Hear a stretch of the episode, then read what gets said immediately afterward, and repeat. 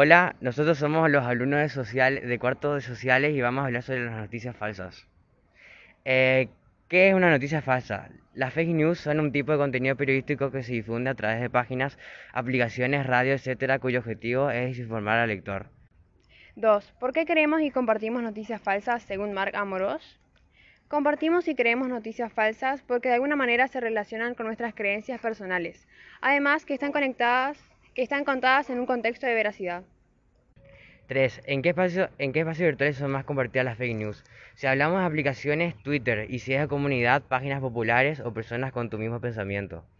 4. ¿Cuál es la relación entre emoción, razón y noticias falsas? Se relaciona entre la emoción de compartir una noticia falsa, aunque uno tenga razón o no.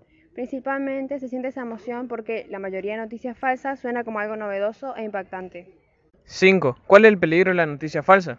El peligro que puede llegar a causar una noticia falsa es que eh, se puede llegar a, bueno, se habla mal de una persona, entonces esta persona puede llegar a caer en una depresión o puede ir a, a mayores problemas.